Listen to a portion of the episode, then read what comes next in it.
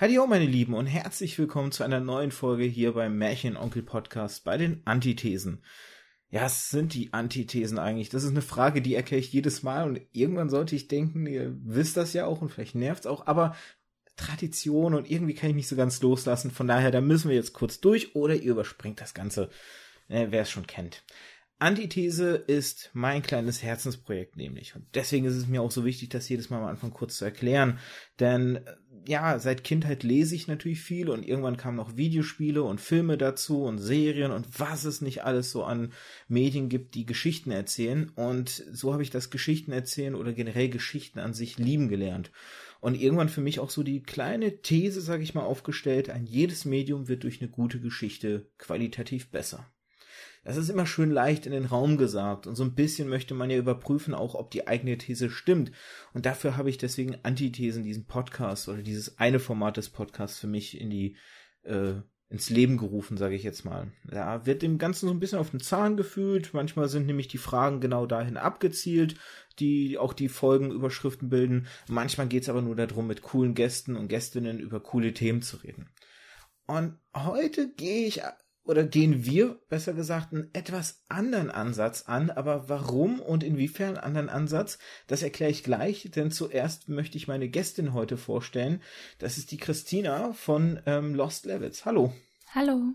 Genau, ich habe es gerade schon gesagt, Lost Levels, das ist eine Website, wo unter anderem Reviews, Spielekritiken und so geschrieben werden, aber auch ein Podcast dahinter steckt. Und du bist ein Teil davon, das ist nämlich eher so ein Podcast-Kollektiv, korrekt? Ja, genau. Also diese ganze Seite ist halt ein Kollektiv und neben Texten, Videos machen wir eben auch, wie gesagt, diesen Podcast.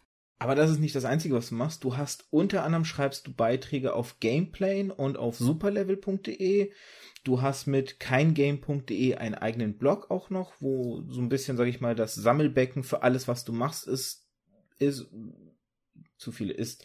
Äh, jedenfalls, das ist so ein Sammelbecken für alles, was du machst. Und man kann sich gut über dich informieren darüber, kann sehen, wo du alles aktiv bist, denn du hast auch noch in fremdsprachigen Bereichen ähm, Gastbeiträge, unter anderem Dark Zero UK und Language at Play und äh, Indie Games ähm, in CHS Schweiz, glaube ich, oder? Korrigiere mich, wenn ich ja. falsch bin. Ah, richtig gehabt. Und darüber hinaus auch noch hast oder koordinierst du mit beim Creative Game Award seit mehreren Jahren. Und jetzt habe ich sogar noch vor kurzem gesehen, dass du ein Game Design Ferienworkshop mit beteiligt warst, der im Juni, also zumindest der Beitrag stammte aus dem Juni. Also ganz viel mit Games auf jeden Fall, das merkt man. ja, also Super Level und Gameplay gibt's ja nicht mehr so richtig, deswegen halt hauptsächlich bei Lost Levels und dann ab und zu, wie du schon gesagt hast, so Gastbeiträge. Und weil ich halt Literaturwissenschaft auf Englisch studiert habe, auch fremdsprachige Artikel dabei. Und ja, genau, und dieser Creative Gaming Award, der ist Teil des äh, Play Creative Gaming Festivals, was eben von der Initiative Creative Gaming organisiert wird. Und da arbeite ich auch noch als Medienpädagogin und mache halt dann Workshops. Unter anderem den im Juni. Ich weiß gar nicht, welchen genau du da gefunden hast. Ähm, also ja. da hieß es auf jeden Fall irgendwas Game Design Ferienworkshop halt. Den, ah ja, den, ja, dann wird das der in den Sommerferien gewesen sein. Genau, genau. Man kann so ein bisschen, klar, man wird die, den Titel der Folge schon gelesen haben und schon ahnen, worauf es hinausgeht. Aber man ahnt auf jeden Fall, es wird heute was mit Games zu tun haben. Und es ist nämlich so, ich habe dich über podcasterin.org nämlich entdeckt. Eine super coole Webseite, über die ich jetzt schon den einen oder anderen ähm, gefunden habe.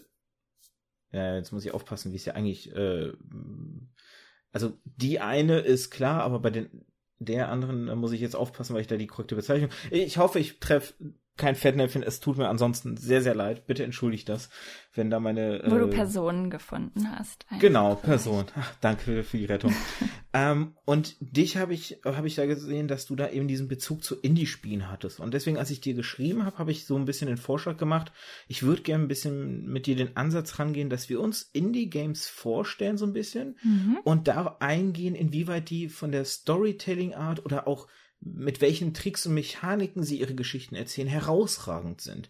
Denn gerade Indies trauen sich, finde ich, doch ein bisschen mehr natürlich und können sich vor allem auch mehr trauen, als eben so ein klar AAA-Game von Ubisoft oder EA oder sonst wem. Und deswegen an der Stelle ganz wichtig, vorab eine dicke, fette Spoilerwarnung. Denn um die Spiele teilweise wirklich auch vernünftig zu besprechen können und das Herausragende ausarbeiten zu können, müssen wir teilweise in harte Spoiler gehen. Deswegen erwähne ich kurz vorab für euch, welche Spiele eventuell drankommen. Es kann auch sein, dass wir nicht alle schaffen werden, aber es wird eventuell Spoiler geben zu What Remains of Edith Finch, Stories Untold, One Shot, Papo und Yo, To the Moon und Papers, Please. Dementsprechend, wenn ihr diese Spiele noch spielen wollt oder euch nicht über die Story spoilern wollt, dann entweder hört auf hier zu hören, spielt die Spiele erst und kommt wieder oder überspringt die entsprechenden Parts. Wenn ich es hinkriege, versuche ich auch mit Kapitelmarken zu arbeiten, dass ihr dann immer die entsprechenden Spiele überspringen könnt. Wenn ich das mit der Technik nicht hinkriege, werde ich zumindest in den Show Notes die äh, Zeiten eingeben, quasi wo dann welches Spiel bearbeitet wird, dass ihr die entsprechende Stelle überspringen könnt. So viel als kleiner Disclaimer vorab. Und dann würde ich sagen, darfst du dir das erste deiner Spiele aussuchen, um in den Einstieg sozusagen zu gehen. Ui, ui. Äh, ich glaube, ich würde tatsächlich mit What Remains of Edith Finch anfangen. Okay. Ähm, ganz banal, weil ich dazu die meisten Notizen mir gemacht habe und weil ich halt, äh, was ich dir auch eben schon kurz gesagt habe, an anderer Stelle so unfassbar viel darüber geschrieben habe. Okay, cool. Lohnt sich irgendwie eine kurze Beschreibung, was das Spiel ist, bestimmt, ne? Also man spielt so eine eben. Kurzzusammenfassung vielleicht wäre schon ganz, ganz gut. Ich, ich versuche mich kurz zu halten. also man spielt eben Edith Finch, die Protagonistin, und begleitet sie, wie sie das Haus ihrer Familie nochmal besucht, wo sehr viele Generationen der Finch-Familie gelebt haben. Und das Besondere an diesem Haus ist immer, wenn eine Person gestorben ist, wird der Raum versiegelt. Da dann eben entsprechend neue Räume gebraucht wurden, wurde einfach angebaut, sodass es ein sehr abenteuerliches Haus ist, auch mit sehr vielen Geheimgängen. Äh, und die entdeckt Edith eben und findet dann so ihren Weg durch die versiegelten Räume. Und das Besondere ist, dass sie das, was man spielt, wie sie durch dieses Haus geht, dass sie das auch gleichzeitig noch miterzählt. Und dann eben in jedem Raum erlebt man eine andere Geschichte. Man wird dann in diese Welt der Person, dieses Familienmitglieds gezogen und erlebt dann auf ganz unterschiedliche Art und Weisen. Äh, in der Regel, wie diese Person gestorben ist, weil das ist so ein bisschen der, naja, in der Regel ausgedachte Fluch der Familie Finch, dass sie alle auf mysteriöse Arten und Weisen sterben. Und am Ende findet man dann heraus, dass es vielleicht gar nicht so mysteriös ist, aber dass es halt wichtig ist, sich trotzdem mit dem Tod und dem, was die Person hinterlässt, sich damit auseinanderzusetzen. Genau, das Besondere ist aber, ganz am Anfang wird ein Buch aufgeschlagen und ich dachte, also die, diese Person, die dieses Buch, das Tagebuch von Edith aufschlägt, ich dachte, das wäre sie auf dem Weg zu dem Haus. Und am Ende, Spoiler, stellt sich heraus, das ist ihr Sohn. Was mir erst ganz am Ende klar geworden ist tatsächlich. Und das ist halt so die erste Rahmenhandlung.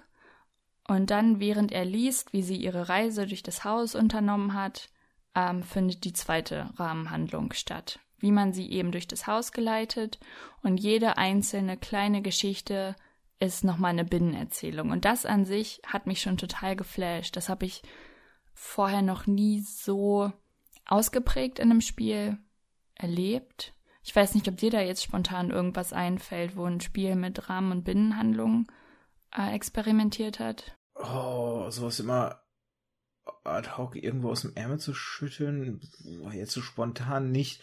Also ich kenne oder mir fallen natürlich Spiele ein, ähm, zum Beispiel das Beispiel, als ich dir erklärt hätte, was ich mit dir vorhab, wo so ein bisschen mit dem Prinzip des Spiels gebrochen wird, aber wo dieses Spiel mit, mit den, mit den Handlungsebenen so ad hoc jetzt gerade nicht, nee.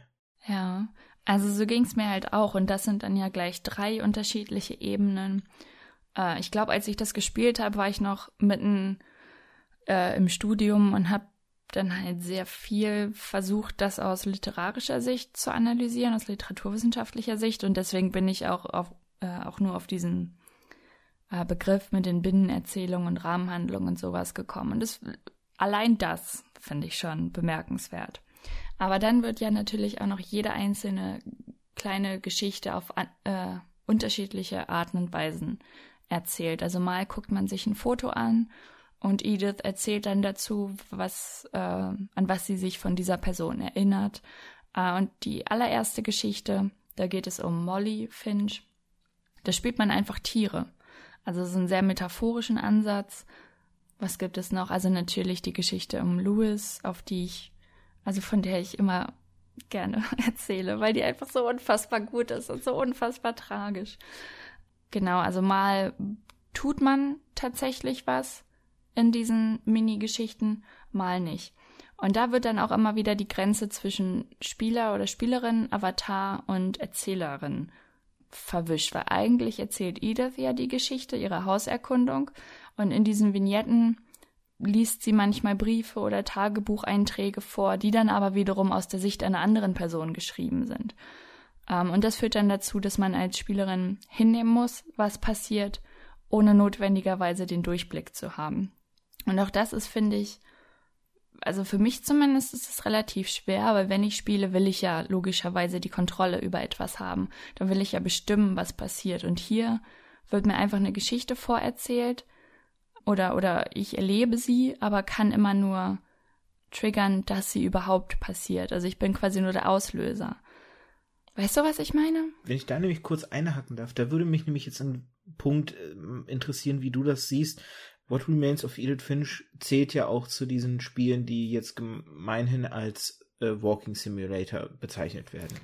Ja. Und ähm, ich lese auch immer wieder Meinungen ähm, oder oder es ist ja sowieso auch ein bisschen gerade gefühlt so eine Diskussion, inwieweit sind solche Spiele noch Spiele? Wie siehst du das denn dahingehend? Weil du sagst es ja auch selbst, ne? man hat halt hin und wieder klar natürlich Passagen, wo man interaktiver ist, aber du hast es auch so gerade schön beschrieben, oft ist man nur der Auslöser für etwas, so dass man ja gar nicht die Kontrolle hat, was ja üblicherweise ein Spiel für viele wahrscheinlich auch ausmacht. Wie bist du da in diesem, in dieser Diskussion, sage ich jetzt mal, platziert? Also ich handhabe das immer prinzipiell richtig stupide so, wenn jemand sagt, es ist ein Spiel, dann ist es ein Spiel. Es gibt ja auch super viele, die eben nur in fetten Anführungszeichen Filmsequenzen sind und dann kannst du halt auswählen, welche gespielt wird, was in der Story passieren soll. Mhm. Und wenn die Entwicklerinnen und Entwickler sagen, dass das ein Spiel ist, dann ist es halt auch ein Spiel. Also ähm, da gibt es ganz unterschiedliche Arten und Weisen, was ja das Tolle an diesem Medium ist, wie man dann diesen Spielbegriff auslegt. Und ähm, naja, vielleicht, wenn man Einfluss auf etwas haben kann oder ja, dieses besondere Art des Erlebens, dass das dann ein Spiel schon zu einem Spiel macht? Das ist eine gute Frage, die wurde mir tatsächlich schon öfter gestellt und ich glaube, darauf gibt es einfach keine definitive Antwort. Ich finde die Frage in dem Sinne auch ein bisschen hinlänglich, weil Warum müssen wir darüber diskutieren, ob das noch ein Spiel ist? Warum können wir nicht einfach über den Inhalt diskutieren, reden? Was macht das Spiel vielleicht aus? Oder warum könnte es kein Spiel sein, aber warum ist es trotzdem wertvoll und was ist eben so besonders daran? Was wir ja hiermit auch tun. Ich glaube, diese Frage kommt natürlich ein bisschen auch aus einem wissenschaftlichen Gebiet, weil du hast in der Literatur oder in der Filmwissenschaft hast du natürlich auch dahingehend, dass Film und Literatur definiert sind und dementsprechend ja auch zum Beispiel das Brechen der Definition ja auch wieder ein Kunstgriff sein kann. Wenn es jetzt aber so schwer fällt, für Videospiele eine richtige Definition zu finden, ist die Frage, inwieweit kann aber die Definition gebrochen werden, inwieweit kann hier ein Kunstgriff natürlich entstehen. Und vielleicht ist deswegen auch irgendwo ein Wunsch da, eine, eine Definition irgendwo zu finden. Aber du sagst es selbst und ich, und ich sehe es auch absolut so. Es gibt vielleicht nicht diese eine Definition, weil Spiele so viele verschiedene Facetten haben. Ich hatte nämlich heute zum Beispiel, als ich, ich habe mir diese Frage tatsächlich im Vorfeld schon überlegt, weil eins meiner Spiele wird ja auch gleich in eine ähnliche Richtung gehen. Und ich habe dann irgendwie für mich so kurz überlegt, vielleicht ist die Definition, ähm, dass ich interaktiv in dem Medium sein muss, dass Spiele sich dadurch auszeichnen, dass ich ja interaktiv bin, dass ich die die Kontrolle mehr oder weniger dahingehend habe, dass das Spiel ja nicht von sich aus weitergeht, wenn ich es nicht weiterspiele. Ich bin der Akteur, auch wenn ich vielleicht nur der Auslöser von irgendwelchen Events bin. Und dann musste ich aber eben dran denken, dass es ja aber auch Lernsoftware, sage ich jetzt mal, oder sowas gibt, die ja auch teilweise auf solchen Ebenen funktionieren, wo ich ja auch der Akteur bin, der die Sachen ja auslöst, sind das dann schon Spiele oder sind das nicht eigentlich andere Medien? Und, und da merkte ich schon direkt, dass meine kleine Definition direkt schon zerbrach und, und ja. direkt schon seine Grenzen gefunden hatte. Und es ist halt, es ist schwierig. Ja, da gibt es dann so, äh, so Neologismen wie Gamification. Genau, äh, genau. Gerade wenn man über Lernsoftware spricht. Ich habe auch meine Masterarbeit dieses Jahr halt über Spiele geschrieben, unter anderem What Remains of Edith Finch. Und da musste ich natürlich, weil ich halt Literaturwissenschaft studiert habe, erstmal eine Definition liefern. Wieso sind diese Spiele Spiele? Naja, einerseits gibt es ja so diesen Konsens, was ist ein Spiel, was sind so die gängigen Spieletypen und Formen.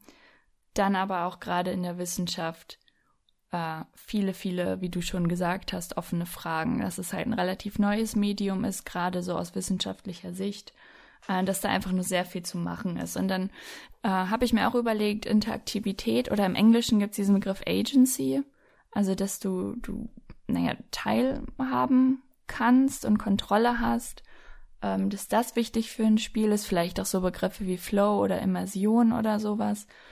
Ja, das ist schwierig auf jeden Fall. Ich würde noch gerne auf ein paar Elemente von What Remains of Edith Finch äh, eingehen. Oh ja, auf jeden die finde ich auch ganz schön, ähm, dass ähm, das Spiel noch mal ein bisschen seinen Charakter rauskristallisieren. Was ich zum Beispiel auch sehr cool fand, ist, dass wenn du dieses Spiel spielst und die Stimme hörst, die dir ja quasi die Geschehnisse erzählt über die Dinge, die du siehst oder über die Familie oder so, du hast diesen Text dann immer so in der Welt auch eingeblendet, wie, ja. wie, weiß ich nicht, wie fast schon Buchseiten, die dann da irgendwo sich so öffnen. Und wenn du dann ja auch den Weg so lang läufst und zum Beispiel der Text wirklich so mitten in dem Weg ist und du einfach gegenläufst, dann, dann, dann zerspringt der förmlich, als wäre er wirklich gegen dich geprallt und fliegt so in die Welt hinein ich fand diesen, diesen, diesen, diese Technik sehr interessant. Ja, es hat schon was Transmediales irgendwo, ne? Ich wusste nicht so richtig, ich, also vielleicht kannst du mir da helfen. Ich wusste nicht so richtig oder kann den Finger nicht drauflegen, was das in mir auslöst, aber ich habe gemerkt, irgendwie hat es für mich fast schon die Dinge greifbarer, sage ich jetzt mal, gemacht, an, an Ermangelung besserer Worte. Ich weiß nicht, ob du weißt, was ich ausdrücken will. Ja, mm, ich glaube, das macht äh, das Spiel tatsächlich relativ gut, dass es halt Dinge nimmt, die uns bekannt vorkommen, halt Text als Text wirklich, als Buchstabenansammlung oder halt auch gewisse Spielmechaniken, aber dass es dann trotzdem immer noch so seinen eigenen Twist damit reinbringt. Oh Gott, ich hatte noch, ah ja genau, so zum Beispiel ähm, wie, um jetzt auf dieses Louis-Beispiel zu kommen, der ja ein Teenager war, wie eben sein Zimmer eingerichtet ist. Genauso wie du dir das Zimmer eines typischen Teenagers vorstellst oder wie du es halt mhm. erwartest. Dass dann direkt so ein Framing geschieht, dass mit den Stereotypen und Erwartungen, die du hast, gespielt wird, dass die alle angesprochen werden, genauso wie dass du Text hast, was dir halt, naja, in der Regel relativ bekannt vorkommt, wenn du Geschichten liest und dass das dann nochmal in das Spiel integriert wird. Aber dann geht es ja trotzdem um diese interaktive Ebene. Was machst du dann in dem Spiel, dass du dann tatsächlich handeln kannst? Und bei diesem äh, Louis-Beispiel ist es ja so, ich erzähle das jetzt einfach kurz, weil ich so sehr mag. Gerne. Man spielt, na, erstmal ist man in seinem Zimmer, sieht halt dieses typische Teenager-Ding hat sofort eine Idee von Louis im Kopf, wie er so war. Und zeitgleich erzählt halt Edith, und man sieht es auch in dem Text, der dann erscheint, was er für eine Person war. Und dann öffnet man einen Brief von seiner Therapeutin, die dann wiederum erzählt, dass er halt äh, in dieser Fischfabrik gearbeitet hat und ganz stupide Fische geköpft hat. Und mit dem Controller, also wenn man seiner Konsole mit einem Controller spielt, mit dem linken Stick oder rechten, mit einem imitierst du halt diese Bewegung. Den Fisch von der Seite holen, nach oben schieben, köpfen, weg. Die ganze Zeit machst du das nach. Diese richtig monotone Bewegung, was dann schon wieder zu einer Identifikation mit Louis führt, auf einer gewissen Ebene, sehr abstrakt und um die Ecke gedacht vielleicht. Und gleichzeitig mit der anderen Hand, mit dem anderen Stick, erlebt man dann halt die Geschichte, die er sich denkt, wo man dann wieder plötzlich einen ganz klassischen Avatar steuern kann und dann Äh, Louis mit Hilfe dieser Tagträume versucht die Kontrolle zurückzuerlangen und versucht diesem tristen Alltag in der Fabrik zu entfliehen. Und genau das macht man auch, während man weiterhin diese Fische köpft die ganze Zeit. Und dann wird diese Geschichte, dieser Tagtraum, die er sich da zurechtdenkt, immer elaborierter. Äh, es fängt an mit einem ganz simplen zweidimensionalen Labyrinth und auf einmal wird es eine riesige Geschichte, dreidimensional, wo man dann diese Person spielt. Ich glaube, das ist immer so ein junger Mann, den man spielt, oder? der dann eben Schiffe fährt, neue Länder bereist und dann auf einmal König wird, äh, gekrönt werden soll. Und wenn eben dieser Charakter in diesem Tagtraum stirbt, dann stirbt auch Louis auf ganz tragische Weise in dieser Fabrik. Und dann ist dieser Tagtraum vorbei, dann ist Louis Geschichte vorbei und dann ist man plötzlich wieder mit Edith in einem Zimmer und liest die letzten Worte der Therapeutin. Und das ist, also für mich war das so ein krasses Identifikationsding, dass du halt das imitierst, was Louis auch macht. Und dass man dann auf einmal so krass in diesem Tagtraum mit ihm drin ist, weil der Fokus so sehr auf diesen Tagtraum gelegt wird, auch innerhalb dieser Erzählung.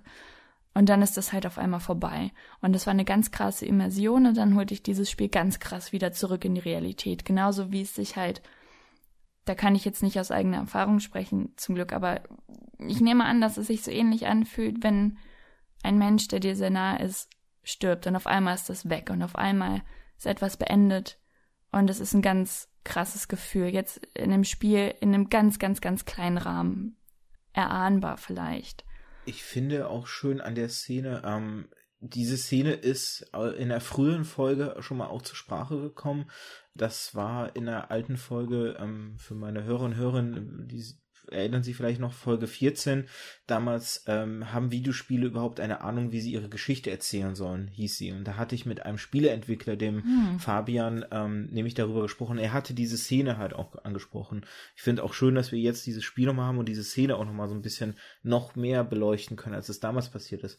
Weil was eigentlich ja richtig krass an dieser Szene ist, dass du dass hier versucht wird, ja so ein bisschen die Wirklichkeit zu imitieren, denn du hast Jobs, die wirklich diese Monotonie haben. Mhm. Und diese Monotonie ahmst du nach auf einer Spiel, also auf einer, einer Gameplay-Ebene. Ja. Und so, dass diese Monotonie wirklich fühlbar wird. Und das ist ja insofern eigentlich skurril, weil viele ja Videospiele als irgendwo Eskapismus bedienen, weil sie der Monotonie des Alltags entfliehen wollen. Und jetzt wirst du gezwungen, in diesem Spiel aber diese Monotonie eines anderen Charakters nachzuempfinden, der aber auch gleichzeitig, wie du schon sagst, diese Tagträume hat, um die Mon der Monotonie zu entfliehen. Und da sind, es ist eigentlich fast schon wie so eine Zwiebel, weil das ist so, oder, oder, oder eher so Inception-mäßig, weil da sind so viele Ebenen ineinander verschachtelt, ja. die die dann eben zu etwas zusammenführen, was vielleicht, weil, weil da eine Vermischung zwischen deiner Wirklichkeit mit dieser Spielwirklichkeit wird und dadurch vielleicht die Geschichte erfahrbarer wird. Und ich ja.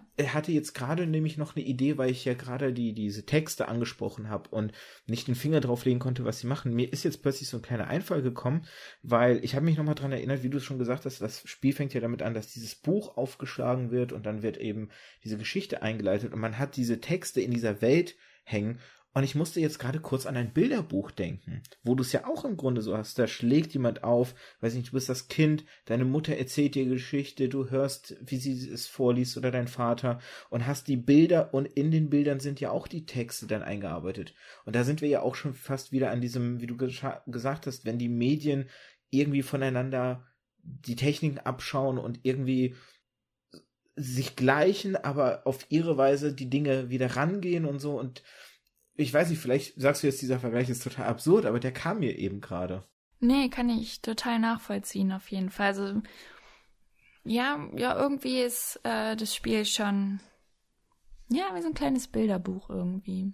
Ich überlege mir auch gerade, ob das vielleicht auch mit dem Vorgängerspiel, ich weiß nicht, ob du, ähm, die Entwickler sind ja Giant Sparrow, ob du deren vorherige Spiele Unfinished Sworn auch gespielt hast. Ja, leider nicht. ähm, dann will ich da gar nicht zu sehr ins Detail gehen. Aber Unfinished Sworn nimmt dieses Element des Bilderbuchhaften und macht das wirklich auch sehr stark zum, zum Element des Spiels, hm. weil du da nämlich auch Texte in der Welt hast, die du teilweise wirklich auch erst aufdecken musst. So. Mhm. Und das finde ich ist so ein bisschen fortgeführt. Ja, das hier. ist ja hier jetzt so ähnlich, dass genau. du erst den, den Raum Zugang finden musst, quasi. Wie so eine Fortführung dieser, dieser Idee, dass sie, ne, das so bei Unfinished Sworn mhm. so ein mhm. bisschen ausgetestet haben und jetzt hier noch ein bisschen verfeinert haben. Mhm. Denkst du, wir sollen, hast du noch was oder sollen wir vielleicht sonst weitergehen zum nächsten Spiel? Das Einzige, was mir halt noch aufgefallen ist, ist, dass sich auch die Erzählperspektive in dem Spiel wechselt. Ich habe kurz das schon angesprochen, wenn halt, ich weiß nicht, ein Tagebucheintrag oder ein Brief oder sowas mhm. vorgelesen wird, plötzlich aus der ähm, Perspektive dieser Person, dass man diese Arten der Erzählung, diese Perspektiven schon kennt, halt eine typische Ich-Erzählung beispielsweise, und dass dann aber auch damit wieder gespielt wird, dass das dann wieder durcheinander gebracht wird und man dann noch weiter reingezogen wird in die Geschichte und gleichzeitig spielt dann damit rein, dass erzählte Zeit und Erzählzeit gleich sind. Also es gibt keine Zusammenfassungen, Zeitraffer, Rückblenden, whatever. Dass du halt wirklich, plus dass du diese unfassbar privaten und intimen Geschichten der Familie erlebst, dass dich das einfach so krass zu einem Teil dieser Geschichte macht, auch wenn man nur Knöpfe drückt bei sich zu Hause in der Regel und nur auf X drückt und schon entfaltet sich diese ganze Geschichte vor einem. Aber es macht es trotzdem ja zugänglicher irgendwie. Ich finde, das hat das Spiel wirklich extrem gut hingekriegt. Absolut, ja. Menschen überhaupt in eine Geschichte reinzuziehen. What Remains of Edith Finch äh, gilt ja auch als Paradebeispiel und das werden wir auch bei einem oder an, dem einen oder anderen Spiel äh, definitiv auch nochmal ansprechen, als Paradebeispiel dafür oder als Beweis dafür, dass Videospiele Kunst sein können. Denn hier ist wirklich ein kunsthaftes Werk. Ja, ich meine, du machst ja ein Fass nach dem anderen auf, ey.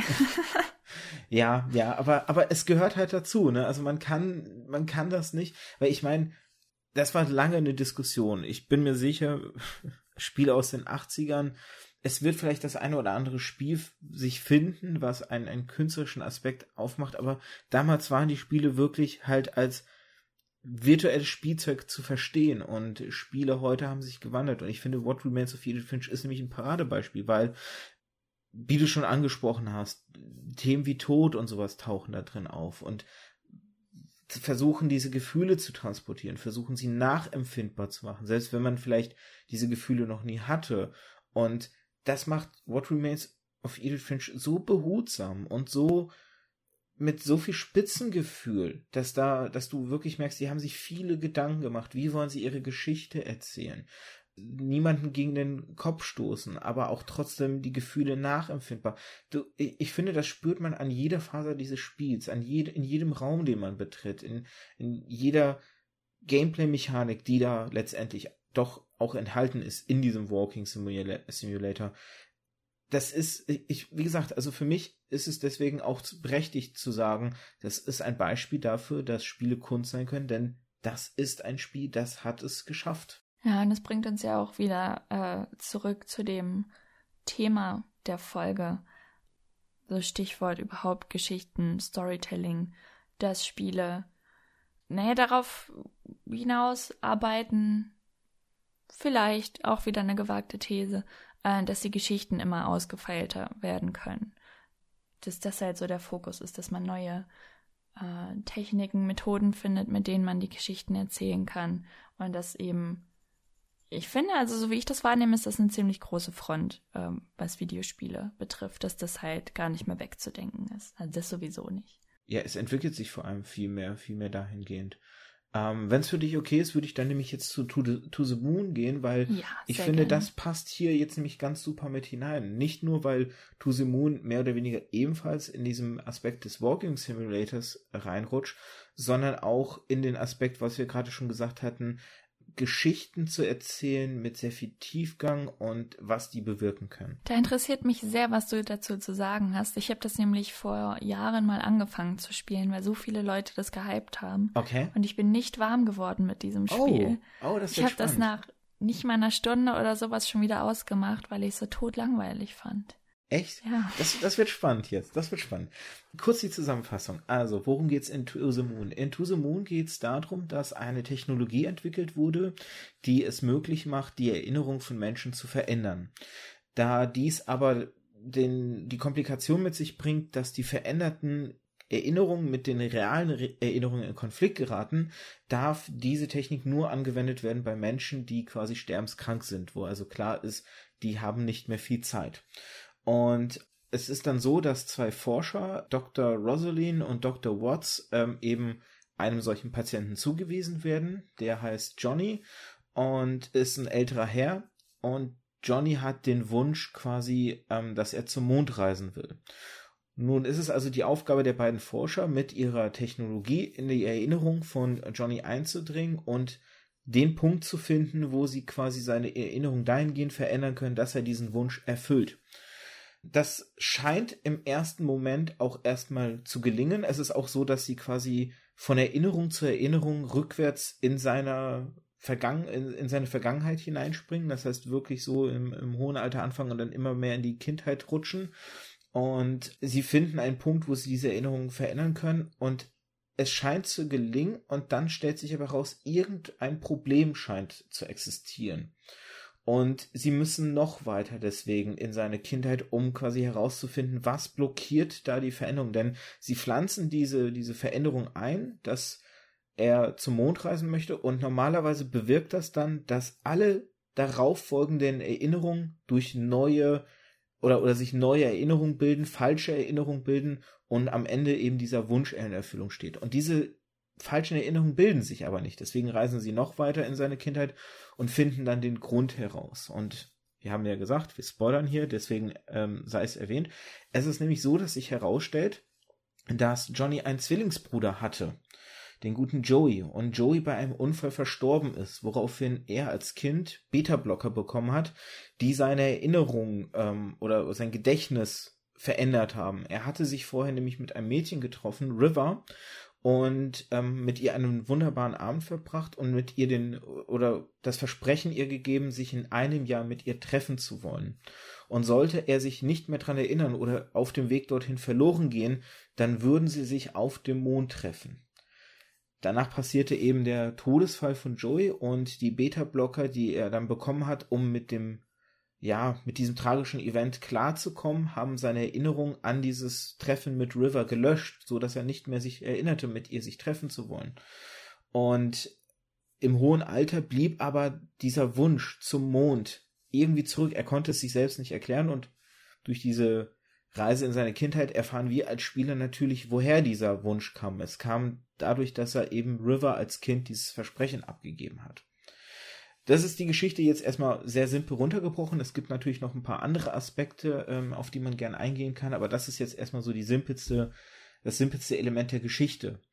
Und es ist noch dazu zu erwähnen, dass To the Moon per RPG Maker gemacht wurde. Das ist ein Programm, womit man sehr simpel und sehr einfach Videospiele, die in so einem 16-Bit Super Nintendo Look halt gestaltet sind, wobei die teilweise schon noch ein bisschen besser aussehen, als es 16-Bit-Spiele damals konnten. Ja, man kann richtig krasse Sachen damit machen. Absolut, absolut. Ähm, ich meine, dein One-Shot ist ja auch genauso entstanden. Das ist ja ebenfalls ein RPG Maker-Spiel.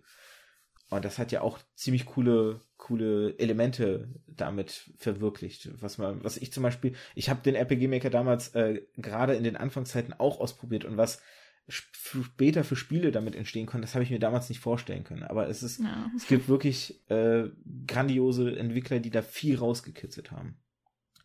Und Tusimon ist halt wirklich ein, ein sehr simples Spiel. Es hat ein paar Rätsel, aber jetzt nicht so wirklich die schwierigsten es ist ein Spiel, das wirklich komplett von seiner Story lebt. Und ich finde es interessant, dass du sagst, du bist nicht warm geworden. Ich persönlich hatte auch, wenn ich mich recht entsinne, es ist damals, damals habe ich noch einen Let's Play-Kanal gehabt und habe dieses Spiel mit meiner Frau gelet's played. Und ich weiß, dass ich damals auch am Anfang so ein bisschen gebraucht habe, als die Story so ein bisschen wirklich erst anfing in Fahrt zu kommen, dass ich mich immer tiefer drin versinken lassen konnte. Und dieses Spiel hat wirklich, gerade wenn dann immer mehr aufgedeckt wird, gerade wenn man dann an den Punkt kommt, dass man erfährt, dass Joey verstorben ist, dass es diese Beta-Blocker gibt, dass River mit ihm das Versprechen gegeben haben und es ist dann auch noch so, dass River und er sich später dann wieder treffen.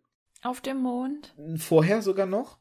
aber er sich ja nicht mehr dran erinnerte, dass er sie schon kannte. Ah, okay. Und sie heiraten auch, aber eben unter einer falschen Prämisse, weil er eigentlich sie nur heiratete und das ist, das ist echt bitter gewesen, als, als das im Spiel sich aufdeckt. Das waren bittere Momente.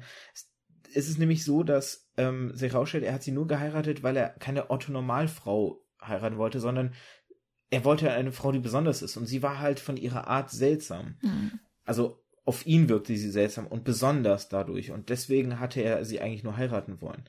Und das hatte er dann später irgendwann gestanden. Und sie hat dann versucht, nämlich seine Erinnerung an das erste Treffen und an das Versprechen zu triggern. Und hat deswegen zum Beispiel lauter Origami-Hasen gebastelt. Das ist dann auch so, so ein schöner Moment, weil wenn man das Spiel beginnt und in das Haus kommt, hat man überall diese Origami-Hasen und weiß noch nichts mit denen anzufangen. Und dann wird das Spiel, blättert sich so auf wie so eine Blume und immer mehr Ebenen kommen zum Vorschein und dann irgendwann erfährt man, sie hat diese ganzen Origami-Hasen gebastelt und denkt so, okay, woran könnte es gelegen haben? Hatte sie, hat sie irgendein Wahn entwickelt? Hat sie, hat sie irgendwelche psychischen Probleme entwickelt, dass, dass sie das irgendwie gemacht hat oder wa was steckt dahinter, man weiß es nicht, man, man stellt Mutmaßung an. Und dann irgendwann entpuppt sich, ja, in diesem ersten Treffen als Kinder haben sie sich diesen Mond angeschaut und haben sich halt vorgestellt, dass auf diesem Mond ein Hase halt ähm, lebt. Und deswegen hat sie Origami-Hasen gebastelt, weil sie wollte, dass er sich an dieses Gespräch erinnert. Und sie hat es halt nicht geschafft, seine Erinnerung zu triggern. Und das sind so also Elemente, die, die so eine, eine gewisse Schwere der, der Geschichte mitgeben, dass du wirklich da sitzt. Als das Spiel zu Ende war, ich hatte wirklich ein Kloß im Hals. Ich hatte Tränen in den Augen. Ich war, ich war, ich musste so kämpfen, nicht zu weinen, weil natürlich gleichzeitig halt das ein Let's Play war und irgendwie irgendwie willst du dann natürlich den Leuten nicht äh, vorrotzen und schniefen äh, das Ohr so, ne, wenn die da zuhören. Ja, ist nichts falsch mit Wein. Nee, absolut nicht. Aber ist halt immer die Frage, wenn Leute sowas schauen, ob sie jemanden im Ohr haben wollen, der die, die ganze Zeit schnieft und rotzt und heult, so, ne. Und deswegen habe ich so ein bisschen versucht, an mich zu halten. Aber ich habe so zu kämpfen gehabt, weil es so ein emotionales Ende für mich einfach war in dieser, in dieser Situation. Ich war so ergriffen und so gerührt. Und um diesen ewigen Monolog jetzt abzuschließen, möchte ich an der Stelle tatsächlich noch ein, ein, ein Kommentar in einem YouTube-Video zitieren. Ähm, es ist nämlich so, dass ich in der Vorbereitung hier eine Liste, ich glaube, das war von Watch Mojo oder so, gesehen habe mit den Top 10 Indie-Games vom Storytelling her. Und da war unter anderem war Undertale dabei, das war Platz 3 oder so, und To the Moon war Platz 1. Und dann hm. schrieb jemand einen Kommentar darunter, dass er Undertale für das bessere Spiel hält und nicht To the Moon und eben zum Beispiel mit damit argumentierte, dass Undertale halt bessere Gameplay-Mechaniken hat und mehr zu bieten hat und dann eben. Ja, aber so, darum geht's ja gar nicht. Genau, das dachte ich mir auch. Und ich möchte jetzt einen bestimmten Satz nämlich zitieren und das ist ein englischer Kommentar. Ich gebe mein Bestes, mein Englisch ist nicht das Beste, aber ich gebe mein Bestes, den möglichst sauber vorzulesen. Whether it has a better story than Undertale is subjective and debatable, but in terms of gameplay, Undertale wins easily. To the Moon you could easily have made in a television series or cartoon show, and it would have given the same effect, me crying my eyes out thinking how sad happy it was. With Undertale, it fully utilizes uh, its ability as a game to challenge and force a player to live with their consequences and not just lead the player along a slideshow and see what happens in the end. Und ich finde, genau das stimmt nicht. Ich finde, To the Moon hätte seine Wirkung an mir nicht so entfalten können, wenn es eine Serie oder eine Show gewesen wäre. Natürlich hätte es mich zu Tränen gerührt. Mhm. Natürlich hätte es mich ergriffen. Aber diese, dieser emotionale Einsatz, den ich ja gegeben habe, weil ich dieses Spiel mitgespielt habe, weil ich all das miterlebt habe, was da passiert ist, der wäre ja nicht existent gewesen. Es hätte sich ja nicht angefühlt, wie dass ich ja beteiligt war am Aufdecken all dieser tragischen Umstände, die eben zu diesem Leben von Johnny führten, die zu diesem Vergessen führten, die aber zu seiner Schuld, seinen Schuldgefühlen, die irgendwo in ihm dennoch existierten. Dieses ganze Entdecken, das war ja trotzdem ein Akt von mir, dadurch, dass ich das Spiel gespielt habe. Und ich glaube, das ist für mich ein ganz, ganz wichtiger, entscheidender Punkt. Die Story hätte nicht gleich stark funktioniert, wäre sie einfach nur mir erzählt worden. Ja, gut, dass du das ansprichst. Das hört man ja äh, öfter, diesen Adaptionsgedanken, dass ein Spiel auch als, naja, Film ist immer so das nah mhm. naheliegendste gut funktioniert hätte. Ich sehe das genauso wie du. Also quasi alle storylastigen Spiele, die ich kenne, funktionieren nur als Spiel. Eben weil sie die mediumspezifischen Eigenschaften, nenne ich es mal, ausnutzen. Weil du daran beteiligt bist, weil du auf einer ganz anderen Ebene mitfieberst und Teil daran hast. Sagt man das so? Ja, ne? Ich glaube, das kann man so formulieren, ja. Ja, also dieses Adaptieren, ich finde, das funktioniert einfach nicht so gut. Äh, wenn man was adaptieren will, da muss halt so viel noch gemacht werden. Und gerade bei Storyspielen so auf gar keinen Fall. Einfach nein. Was mich ein bisschen noch interessieren würde, du hast ja jetzt schon gesagt, dass du nicht so richtig warm damit wurdest. Gab es bestimmte Gründe, die du irgendwie festmachen konntest, die, wo du sagen kannst, das hat letztendlich dran gescheitert äh, oder es scheitern lassen oder mich dran gehindert, mich in das Spiel fallen zu lassen? Ja, ich habe da tatsächlich drüber nachgedacht äh, vor dieser Aufnahme hier. Ich glaube, es liegt einerseits daran, dass, äh, dass unfassbar viel Dialog stattfindet, aber sonst nichts. Also ich glaube, am Anfang betritt man ja dieses Gebäude redet dann ein bisschen mit Johnny und dann geht man irgendwie raus und berät sich mit seinem, also dann beraten sich die beiden halt. Mhm. Und das war mir einfach viel zu viel Text und viel zu wenig Action in dem Moment. Das war vielleicht auch einfach so eine, so eine Stimmungssache. Mhm. Ähm, und dann ist aber auch storytechnisch, also das ist das, was du schon äh, angesprochen hast, dieses mit Erinnerungen spielen und so Foreshadowing und das dann danach Dinge erst Bedeutung bekommen, nachdem man sie schon gesehen hat, was ja eine unfassbar faszinierende Technik ist. Aber in dem Moment waren das einfach so viele Infos und es hat für mich alles keinen Sinn ergeben und hatte keine Bedeutung irgendwie, hm.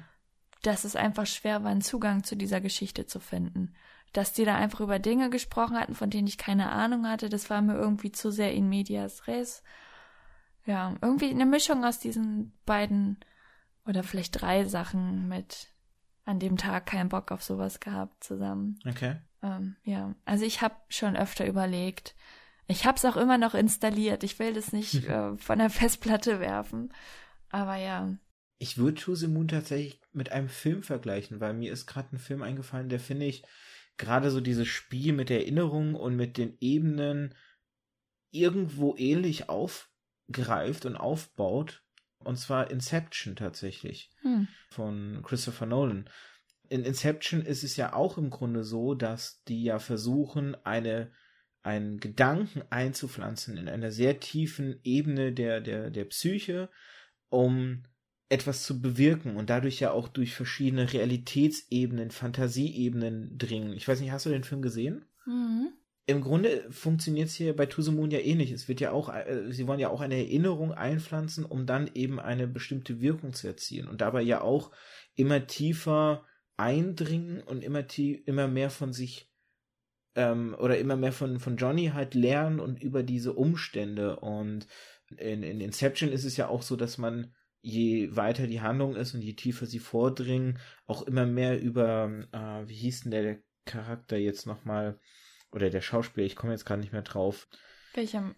Wo es ja um das Thema ihn und seine F Ehefrau ging. Achso, Leonardo DiCaprio ist das ja, der? Ja, genau. Weil ja da ja auch diese Frage aufkam, ne, wo, weil man verliert sich ja dann auch in dieser, in diesen Wirklichkeitsebenen und kann irgendwann auch nicht mehr unterscheiden, was ist wahr, was ist, was ist falsch. Das ist eher so der, der Strang des, des Films. Aber einen ähnlichen Moment gibt es tatsächlich auch in To the Moon. Also zumindest habe ich ihn damals so interpretiert. Es ist nämlich so, dass du in dem Spiel immer mal wieder, glaube ich, Momente hast, wo der Bildschirm so rot aufleuchtet. Wenn Johnny quasi Schmerzen in der Wirklichkeit leidet, dann leuchtet, also während die beiden dann in seinen Gedanken, in seinen Erinnerungen unterwegs sind, leuchtet der Bildschirm so kurz rot auf, um eben so zu zeigen, ne, der, der Schmerz, er hat Schmerz. Ja. Und äh, wenn das Spiel endet und eigentlich alles so durch ist und du hast die beiden Forscher, dann siehst du, wie die eine Forscherin weggeht und dann siehst du dieses kurze rote Aufleuchten, was ja immer in diesen Ja, Erinnerungsebenen nur stattgefunden hat. Und dann siehst du, wie der andere Forscher halt Schmerztabletten einschmeißt und dann auch geht. Und Oh, Es ist so ein bisschen-. Ja, es hat so ein bisschen was wie eben dieser, dieser Kreisel, der, der ja am Ende Ja. von Inception einfach, wo du nie weißt, ne, was hat's damit.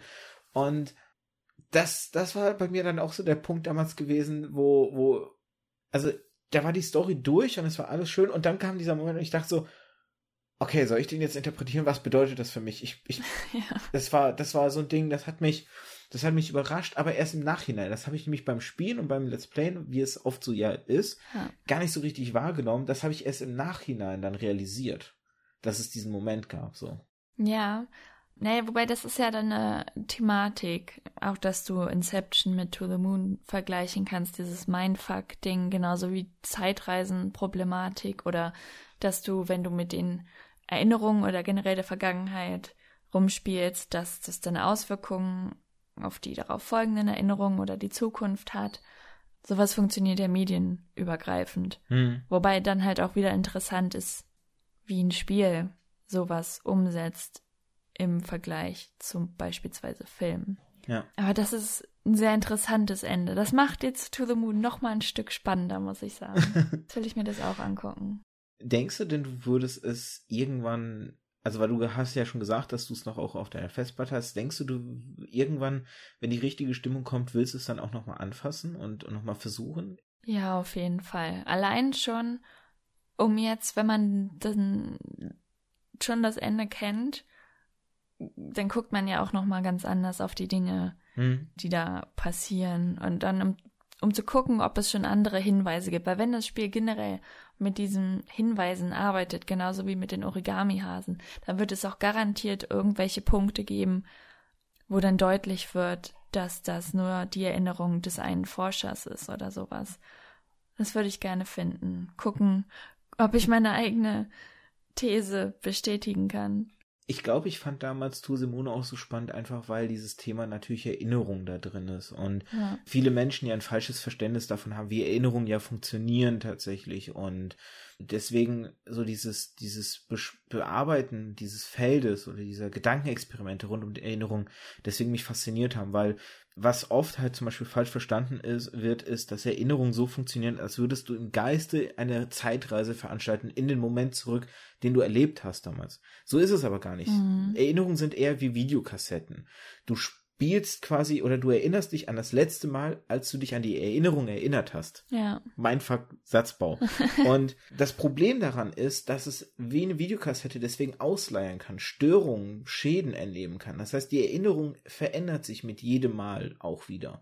So dass ähm, du dann felsenfest überzeugt bist, du erinnerst dich an etwas Bestimmtes und in Wahrheit war es ganz anders oder, oder es waren nur kleine Feinheiten anders, aber du könntest Stein und Bein schwören, nee, es muss so gewesen sein und dieses, dieses, wie leicht oder, oder dass hier damit gespielt wird, natürlich hier wird eine Erinnerung verändert und ein ganzes Leben wird dann falsch daraus, resu resultiert sich daraus, um einen bestimmten Wunsch eben jemanden zu erfüllen im Sterbebett. Das fand ich damals einfach so, einen so einen interessanten Ansatz, dass daraus eine so unfassbar herzerreißend schöne Geschichte resultierte. Das war mir in dem Moment gar nicht klar und da habe ich damit auch nicht rechnen können.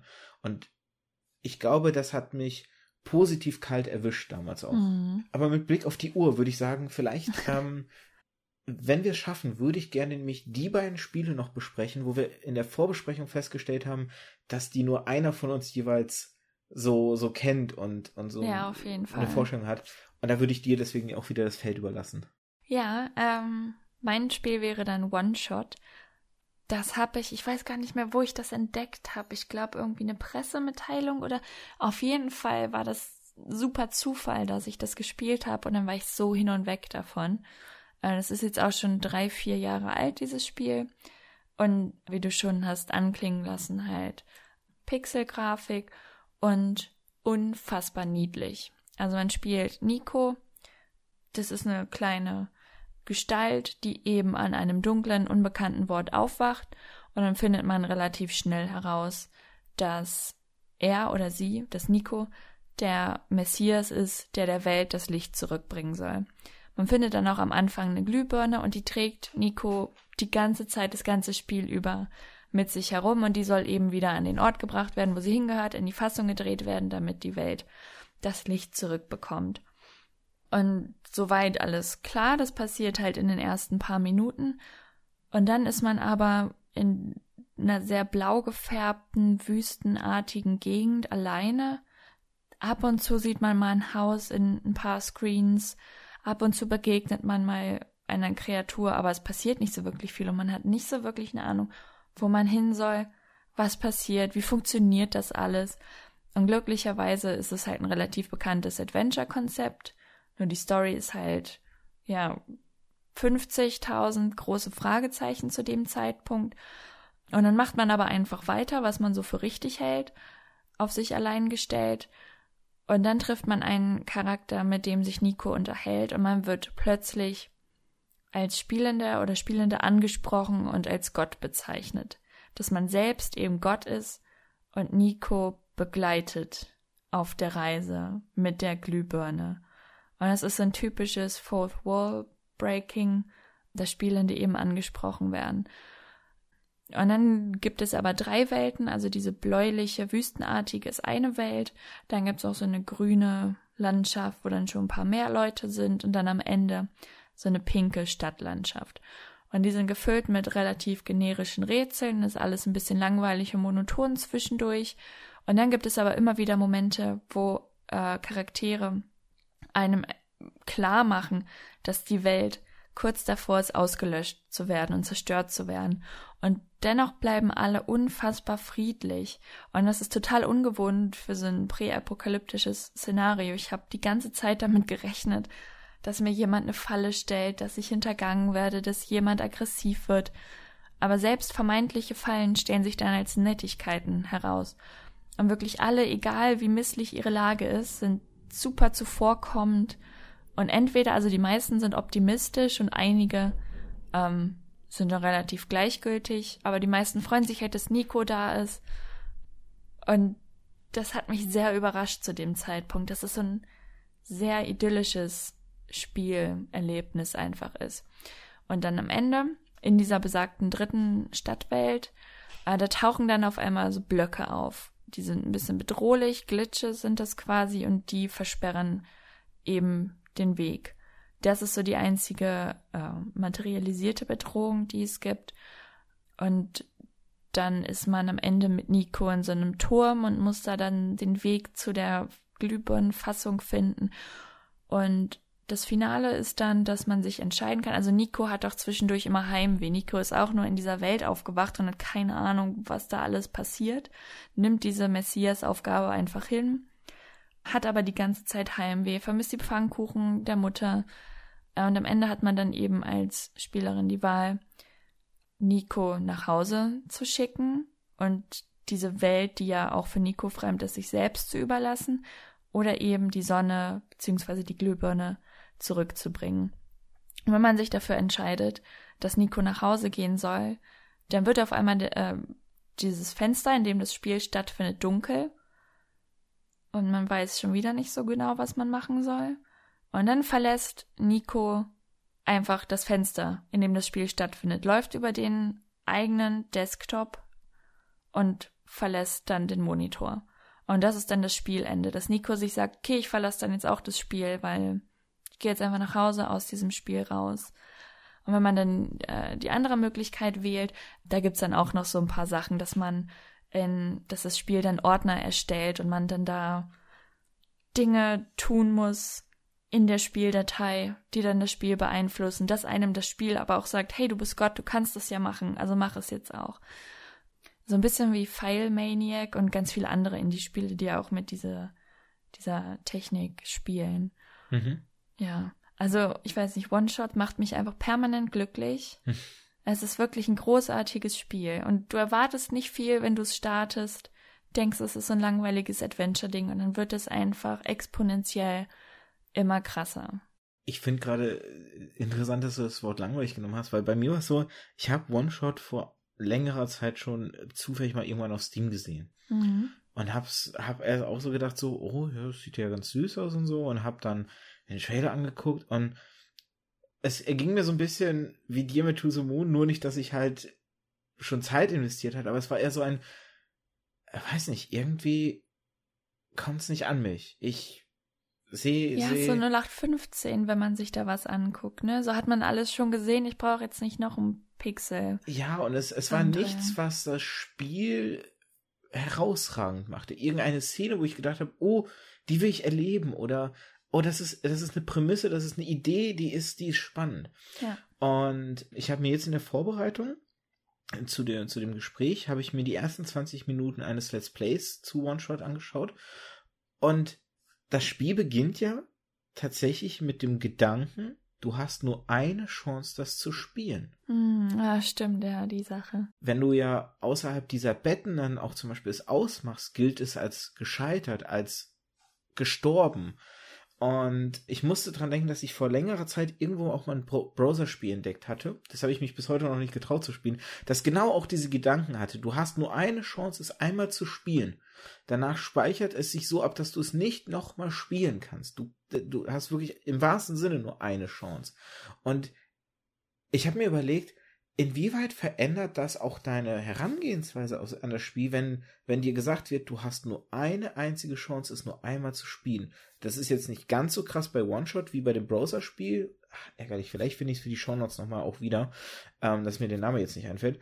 Aber so erstmal so dieser Gedanke, so die, dieses Primäre, so wenn du einfach an bestimmten Stellen einfach ausmachst, ist es, als wäre sie tot. Also, als, hätt- Ja. da hast du alles versagt. Ja, das ist dieses Life is Strange-Syndrom, dass du halt immer zurückgehen kannst und einfach mal alles ausprobieren kannst und Ja, ja, ja, wenn absolut. es nicht den gewünschten Effekt hat, lädst du einfach neu. Ist irgendwie praktisch, aber auch problematisch bei Storyspielen, finde ich. Und deswegen finde ich solche Ansätze auch immer sehr, sehr spannend. Weil wie du schon sagst, natürlich spielt man dann anders.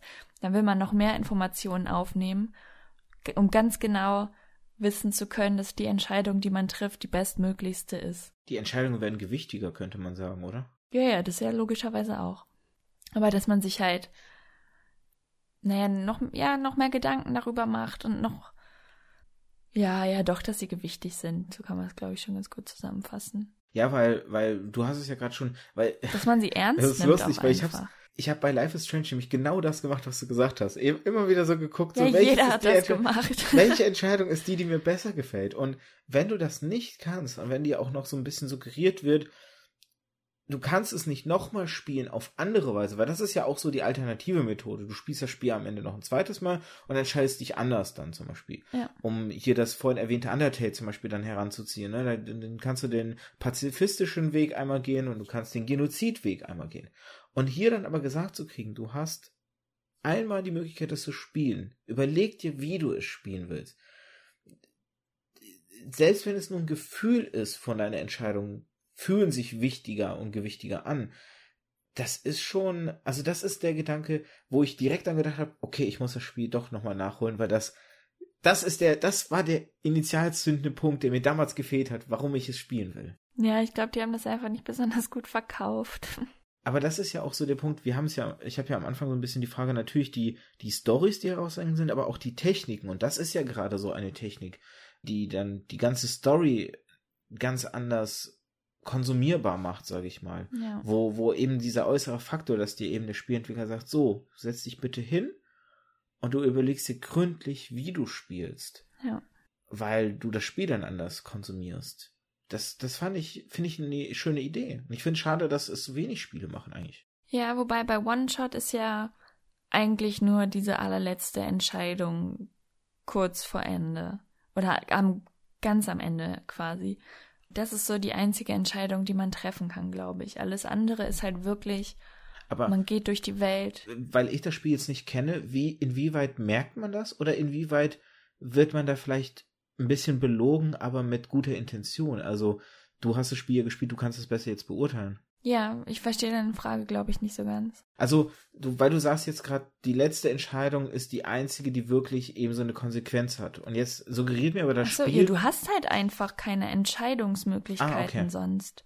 Also es Okay. ist ein ganz linearer Weg Okay. Klar kannst du entscheiden, in welcher Reihenfolge du dir jetzt das Gebiet angucken willst, Mhm. ob du jetzt irgendeinem Charakter noch helfen willst, ob du jetzt noch mit Person XY sprechen willst, das ist dir überlassen. Aber ansonsten geht es einfach nur darum, von einem Gebiet ins nächste zu kommen, um halt in diesem Turm mit der Fassung zu kommen. Also man kann halt zwischendurch mit Nico ein bisschen reden und naja, provoziert dann halt Dialoge, wenn man jetzt mit Nico über die Mutter und die Pfannkuchen sprechen möchte oder lieber über irgendwas anderes, Mhm. dass man da so ein bisschen das Gespräch lenken kann, aber da verpasst man nicht wirklich viel. Und dann am Ende wird man, nachdem man die ganze Zeit so behütet durch das Spiel gegangen ist und so mehr oder weniger klar war, nichts hat schlimme Konsequenzen und ich habe ein Ziel und irgendwie wird das schon, da wirst du dann auf einmal vor eine Entscheidung gestellt. Und ich war total überrumpelt. Ich wusste gar nicht, was ich machen soll, weil klar ist mir Nico ans Herz gewachsen. Ich will, dass es ihm oder ihr gut geht. Aber irgendwie habe ich jetzt auch super viel Zeit in dieser Welt verbracht und mit den ganzen Menschen und Kreaturen dort gesprochen. Und wäre auch schon nice, wenn die ihr Licht wieder kriegen und nicht äh, zerstört werden. Ja, damit generell eine Entscheidung gestellt zu werden, damit hatte ich nicht gerechnet. Auch wieder ziemlich genial. Dann überlege ich fast, ob es vielleicht tatsächlich, weil ich ja jetzt gerade so ein bisschen so in meiner Frage natürlich suggeriert habe, ne, inwiefern gibt es da Möglichkeiten auch zu versagen, wenn du jetzt schon sagst, so, ne, du hast aber die ganze Zeit, wirst du erstmal behütet, so ein bisschen lernst alles kennen und bandest damit an, äh, vielleicht braucht es auch nicht mehr als nur diese eine Entscheidung am Ende, weil die Ja, ja, auch so eine absolut. Wirkung hat am Ende, ne? Eben, eben dadurch, dass es halt vorher äh, so konsequenzlos war, worüber du mit Nico sprichst. Also klar, interessant, das eine oder das andere zu erfahren, aber dadurch, dass du halt jetzt nicht so den großen Einfluss auf den Spielverlauf nehmen konntest, ist halt diese eine Entscheidung, dass es sie überhaupt gibt, ist sie noch viel gravierender und interessanter auch einfach.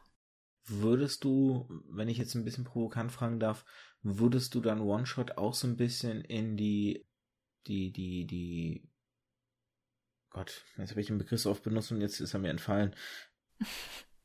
Walking Simula- Simulator? Genau, ja, in die Ecke so ein bisschen schieben? Nee, das glaube ich nicht. Also dafür gibt's da noch. Ja, obwohl.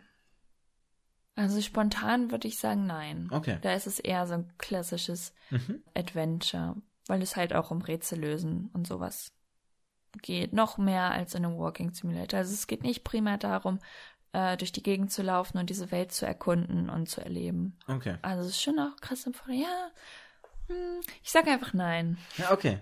Legitim. Alles klar. Dann, sofern du nicht noch Lass einen Gedanken hast, ja? Nee, ich wollte gerade sagen, lass uns noch äh, über das nächste Spiel sprechen, weil ich das ja auch nicht kenne. Genau.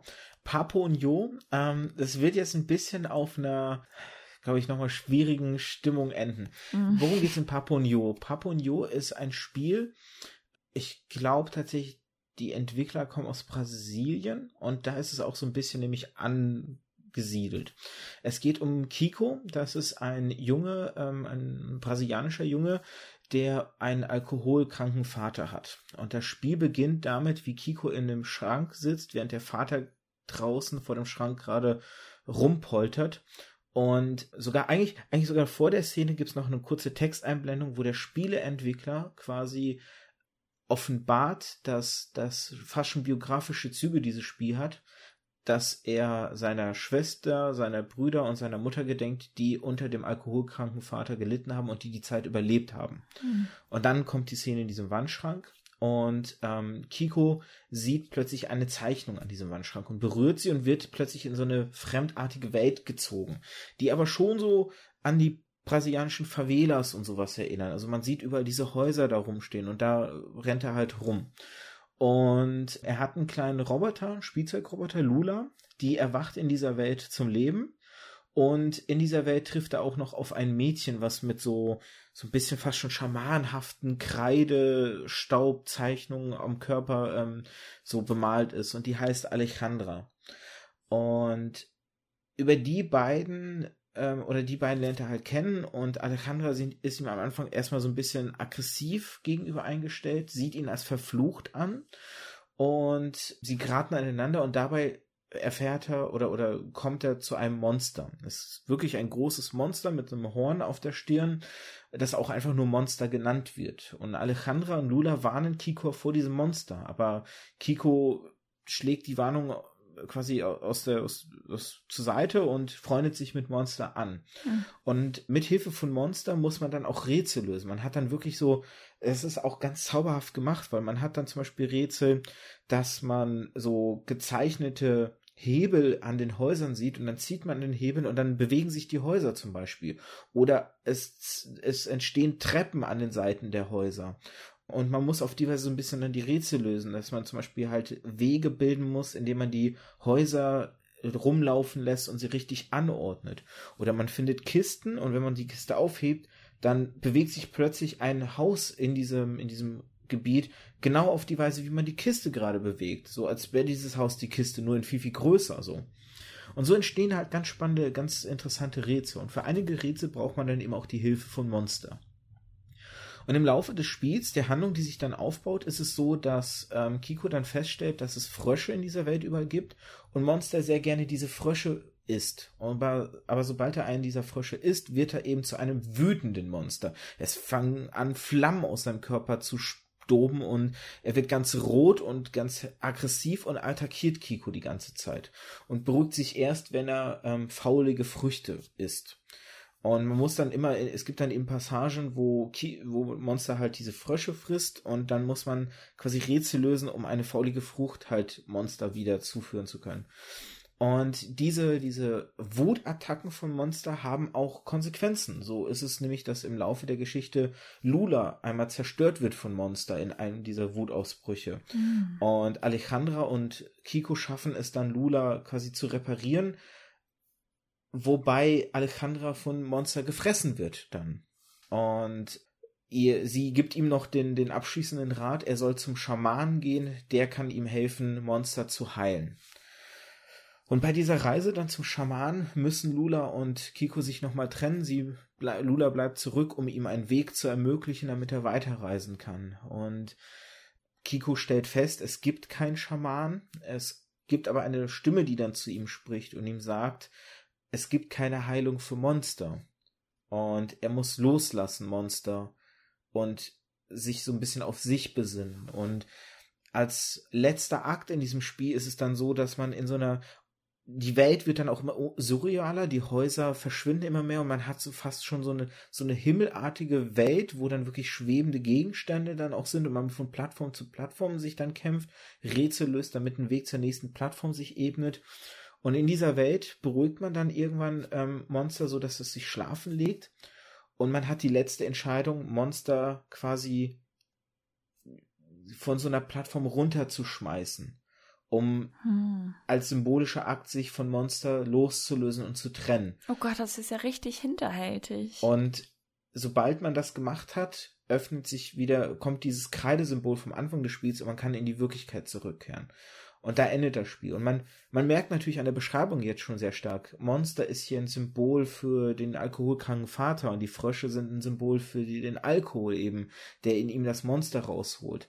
Ähm, Im Laufe der, des Spiels werden auch einige Erinnerungen von Kiko aufgearbeitet. Es gibt dann zum Beispiel eine Passage, wo man sich dran erinnert, in der realen Welt, wie der Vater ein Kind überfahren hat mit dem Auto. Und man hat dann wirklich so symbolhaft, man sieht dieses Auto und kann sogar drum rumlaufen, wenn ich mich noch recht entsinne, und sieht dann einen Schatten, der vom Vater aus dem Auto rausfällt. Und in dem Schatten ist es nicht der Vater, sondern die Form von Monster eben. Mhm.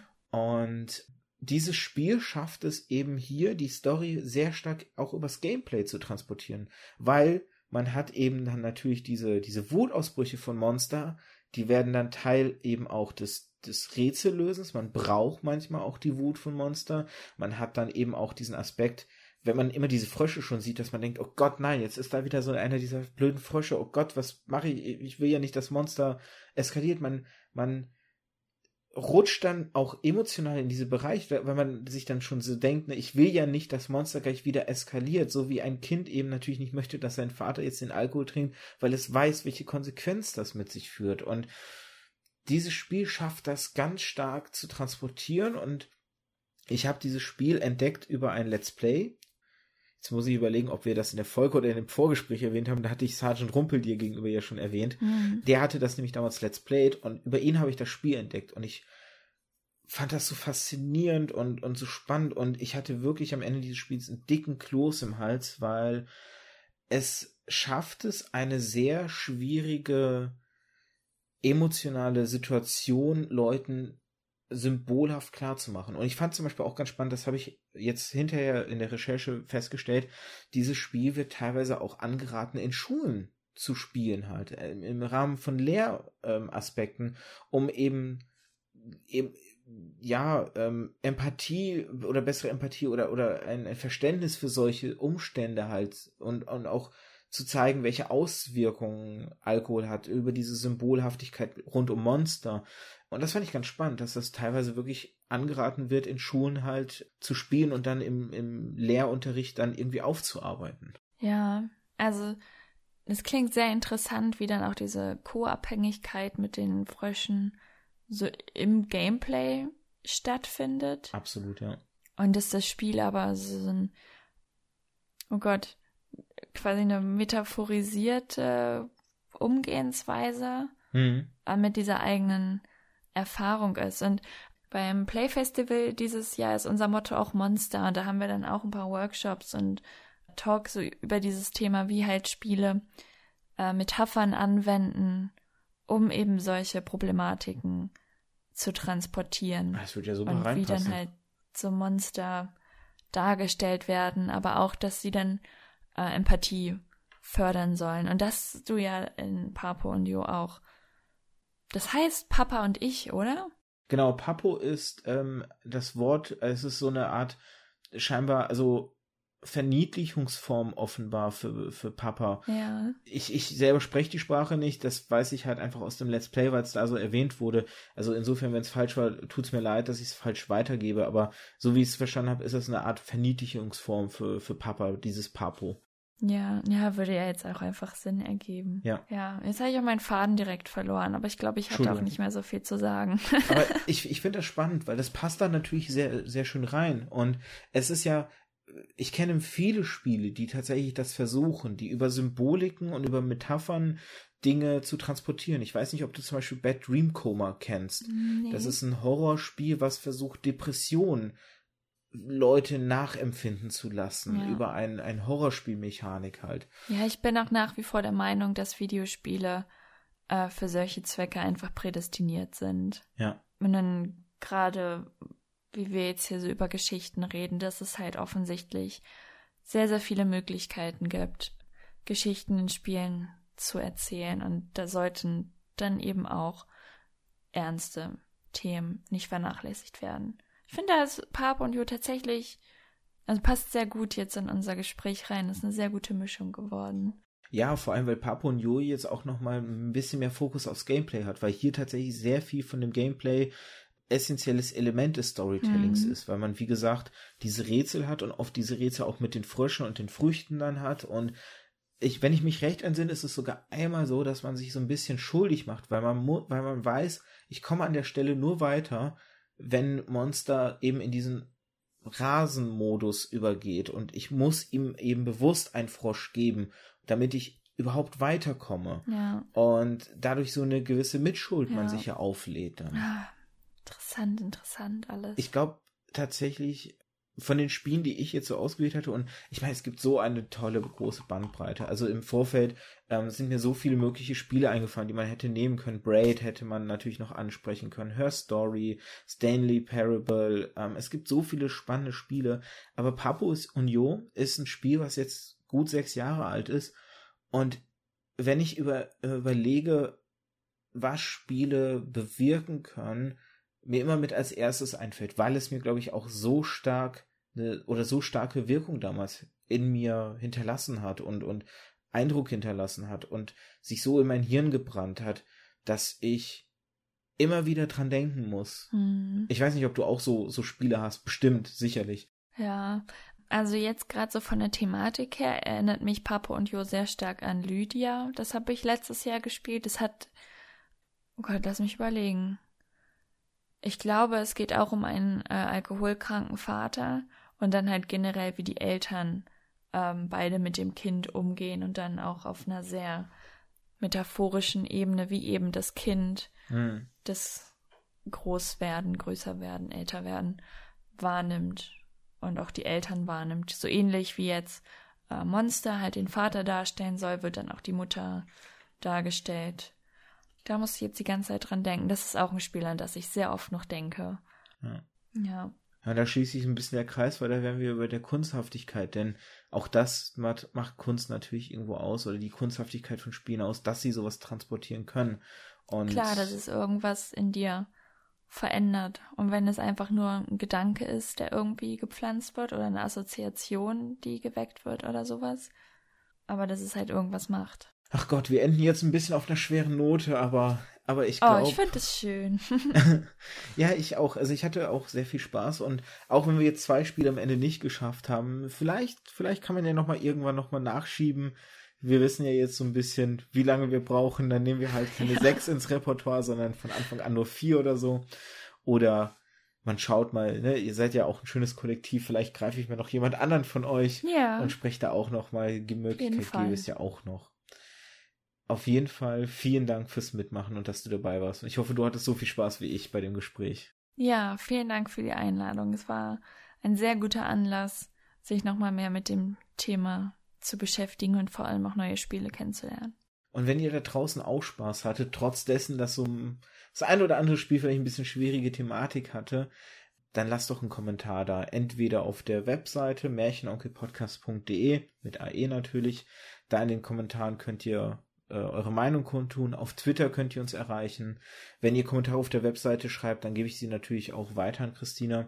Und ähm, ansonsten Bewertungen oder Kommentare als Bewertung auf Spotify und iTunes sind auch immer gern gesehen, damit ich da natürlich irgendwie Feedback kriege und weiß, ob das euch gefallen hat, ob ihr mehr in die Richtung haben wollt, in welche Richtung es generell gehen soll. Wie gesagt, Geschichten gibt es in so vielen Medien und es ist immer spannend, sich auch zu betrachten, wie sie erzählt werden. Von daher gebt gerne Feedback, das hilft einem einfach auch ein bisschen ja, zu eruieren, wohin soll es weiter in Zukunft gehen. Generell, Feedback ist eine tolle Sache.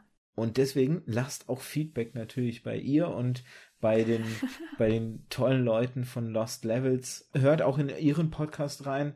Gibt's immer in wechselnder Besetzung, werden Spiele ja auch von euch besprochen. Von daher, wenn ihr spielaffin seid, auf jeden Fall reinhören. Mhm. Ich überlasse oder sag immer gern, wenn du ein Schlusswort hast, dann darfst du gerne jetzt noch ein Schlusswort äußern und dann können wir uns Oh Gott. verabschieden. The pressure. Ja. Nein, ja, einfach spielt diese Spiele, diese vier beziehungsweise sechs, weil es großartige Spiele sind, weil Spiele generell großartig sind. Und dann gibt es ja genug Plattformen und Kanäle, auf denen man sich austauschen kann. Absolut. Manchmal muss man einfach die Perlen suchen. Ja. Oder Podcasts hören und sie auf dem Silbertablett serviert bekommen. Gutes Argument. In dem Sinne von mir dann einen schönen Abend, einen schönen Tag oder einen schönen Morgen, je nachdem zu welcher Zeit ihr das hört. Habt viel Spaß mit den Spielen und Cheerio. Tschüss.